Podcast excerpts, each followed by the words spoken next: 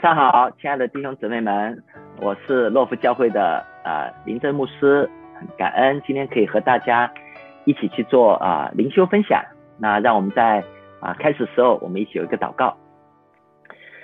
亲爱天父，谢谢你在清早的时候把我们的弟兄姊妹啊、一同召聚在一起，我们能够去啊、读你的话语。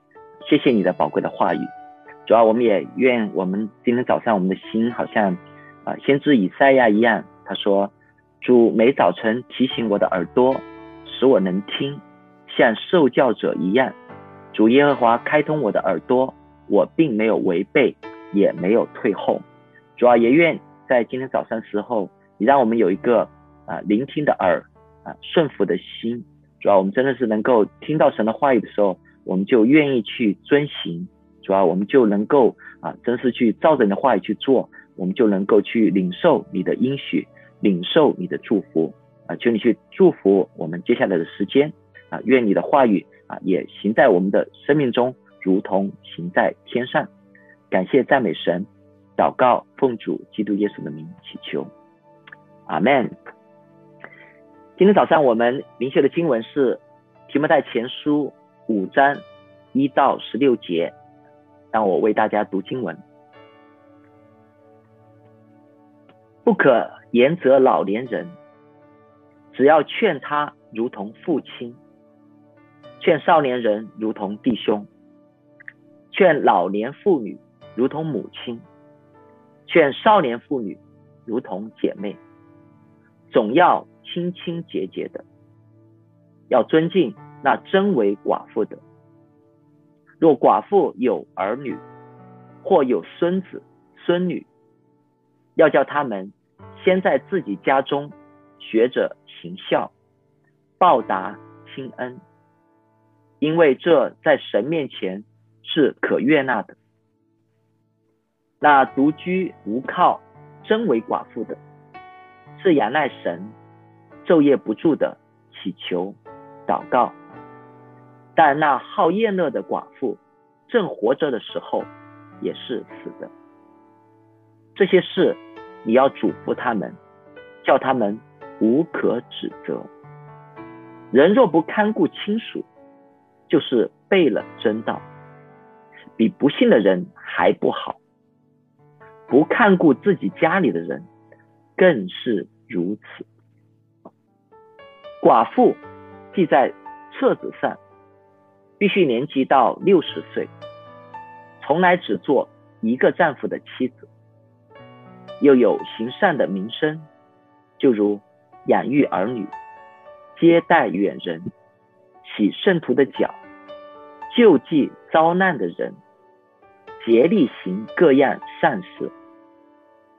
至于年轻的寡妇，就可以辞她，因为他们的情欲发动，违背基督的时候，就想要嫁人。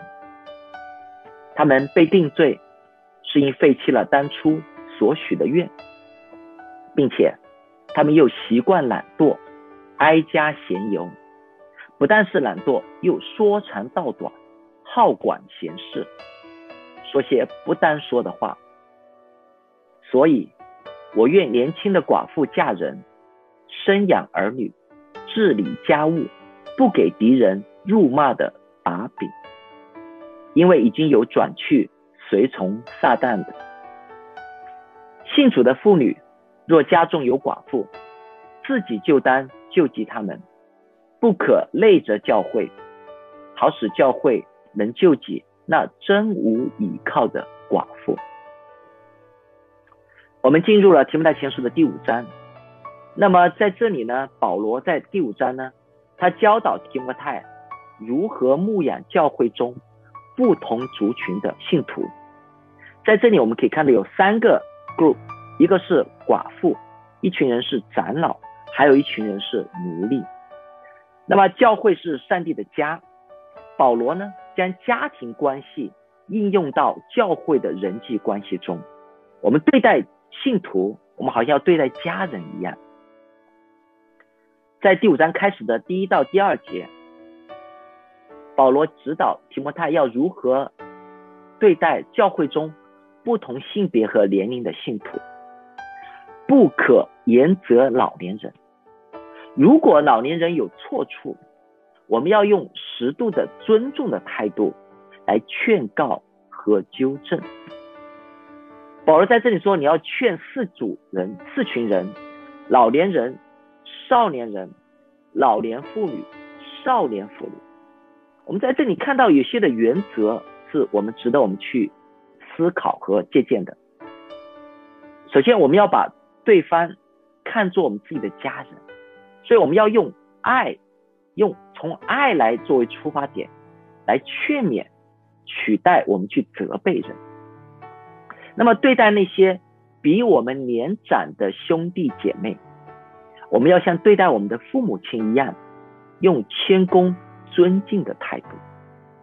那么我们在教会中面对异性，我们要清清洁洁的啊，因为是说 absolute purity，要有绝对的纯洁。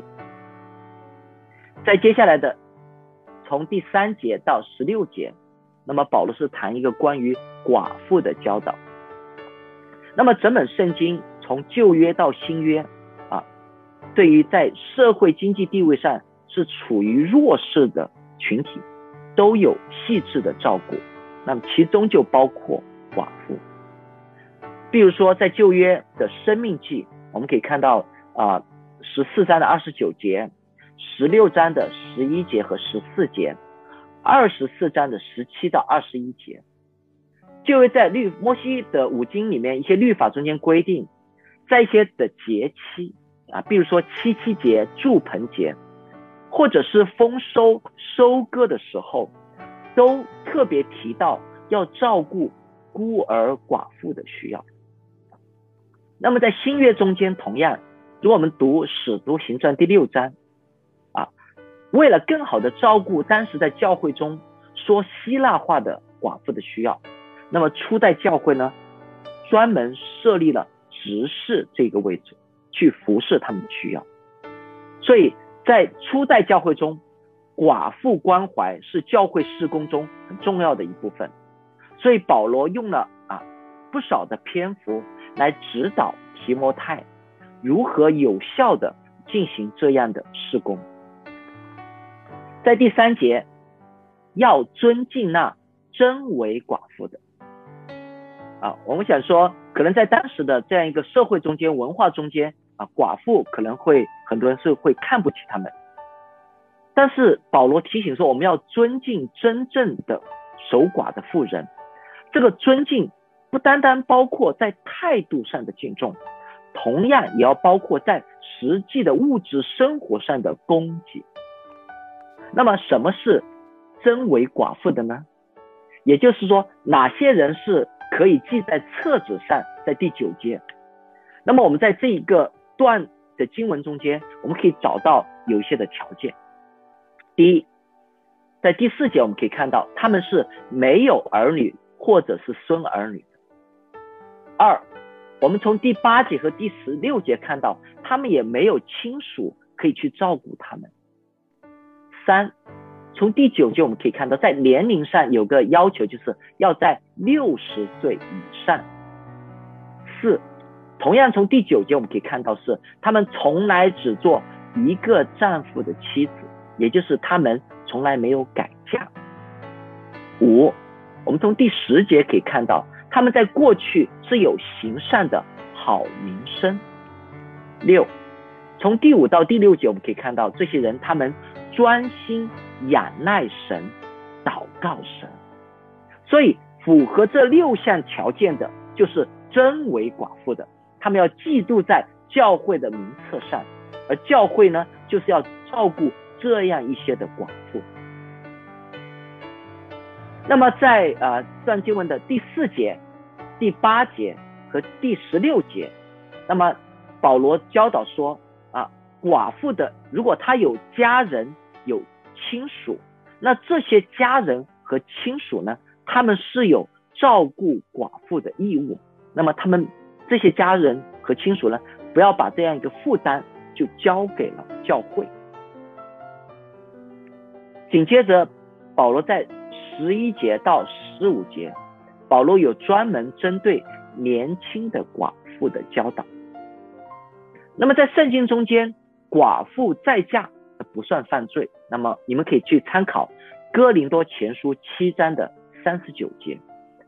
但是在这里，保罗所提到一个是问题是什么呢？就是如果这些寡妇她许愿，她说我今生不再嫁人，但是后来她废弃了她的誓愿，那么这在神的面前就算为有罪。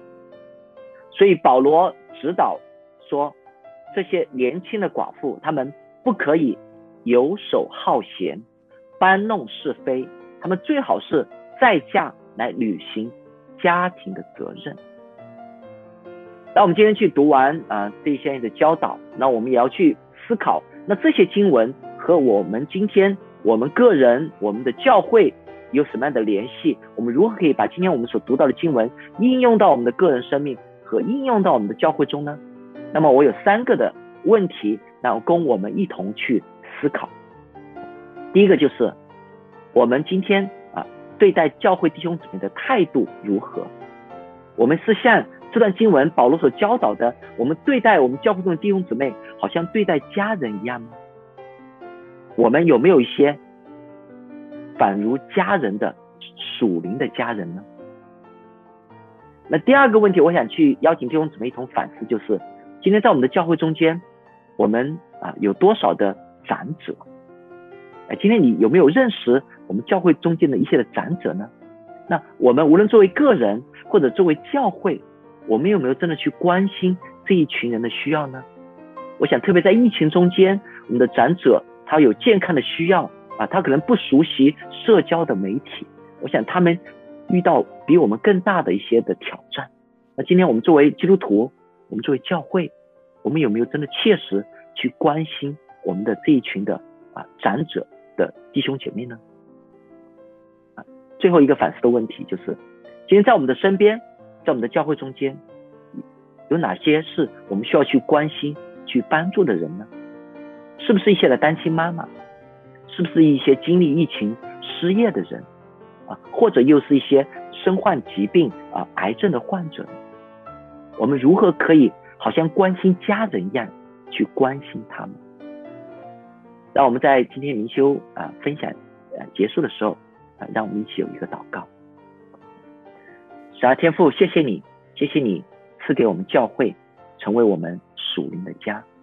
主要也求你帮助我们，今天我们好像真的是对待家人一样去对待。我们的弟兄姊妹，主啊，求你把这样一份的爱心给到我们。主啊，你说，当我们彼此相爱的时候，众人因此就认出我们是基督的门徒了。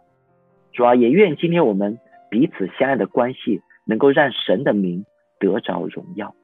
感谢赞美神，祷告奉主基督耶稣的名祈求，弟兄姊妹平安，三弟祝福大家。